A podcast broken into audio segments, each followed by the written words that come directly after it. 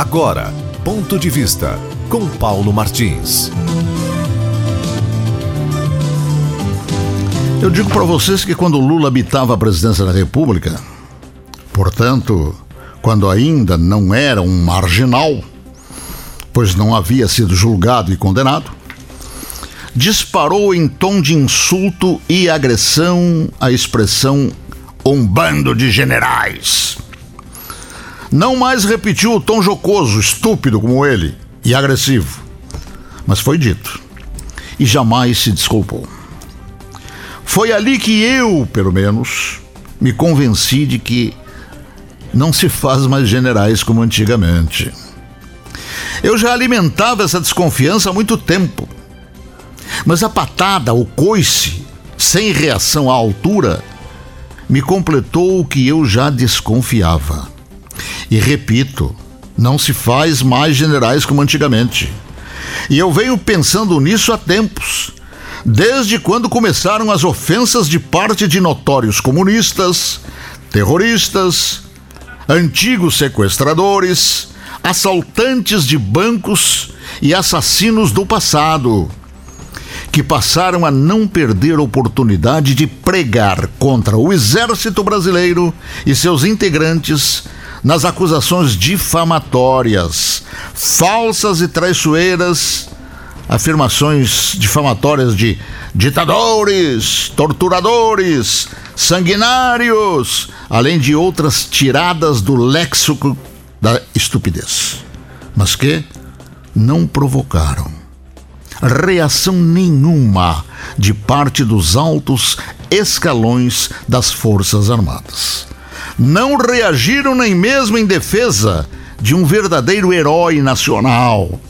Escalado nos tempos difíceis da bandidagem esquerdista, a enfrentar toda a miséria comunista que tentou se instalar nessa república que foi o patriota e saudoso coronel Carlos Alberto Brilhante Olstra, que editou um livro contando toda a verdade, um impagável arquivo histórico que coloca nu através de fotografias, de documentos e tudo mais, toda a realidade da época de 1964, livro cujo título é A Verdade Sufocada. Eu tenho um livro desses e nunca mais vi em prateleira nenhuma de nenhuma livraria brasileira. A Verdade Sufocada, significando dizer que bloquearam esse livro boicotaram esse livro. E é próprio, principalmente da esquerda, é próprio do PT sair a campo para fazer essas caçadas. Não houve reação nenhuma. Não houve reação nenhuma. Nunca. Quando propagam o tempo da ditadura, criminosos, ditadores, sequestradores. Não, sequestradores são eles. Foram eles. Bandidos foram eles. Assaltantes foram eles. Assaltantes de banco, principalmente, foram eles. Assassinos foram eles.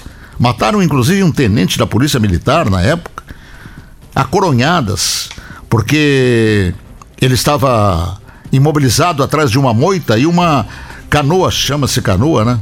Da, da polícia andava atrás do elemento que estava calçando o oficial da Polícia Militar. Ele matou o oficial da Polícia Militar a coronhadas para que não ouvissem, para que não ouvissem o tiro. Matou a coronhadas. Esse é um caso que todo mundo conhece. Né? Então, meus preclaros, não houve reação nenhuma até hoje quando algum desses elementos usou o meio de comunicação que tinha para mandar farpas contra aqueles que defenderam o Brasil do comunismo. Nem nas duas, nem nas três ou quatro estrelas houve reação contra esse pessoal, contra essa gente, contra esses criminosos. Nem nas duas, três ou quatro estrelas houve reação à altura.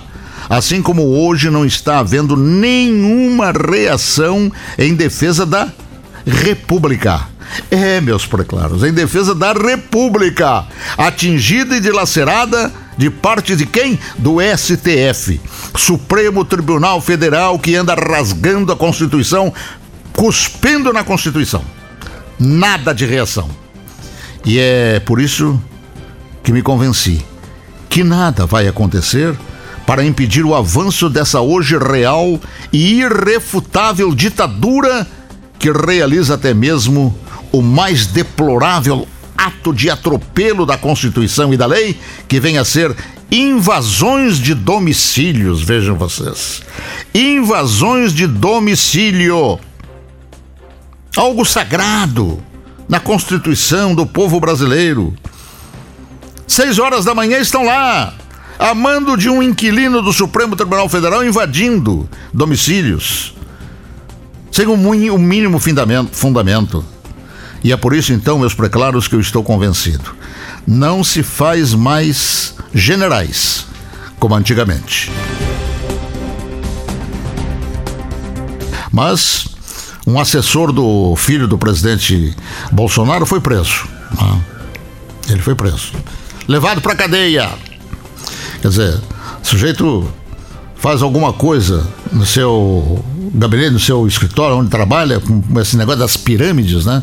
E não tem como justificar, porque afinal de contas isso também não é legal, mas de qualquer maneira não prejudica ninguém.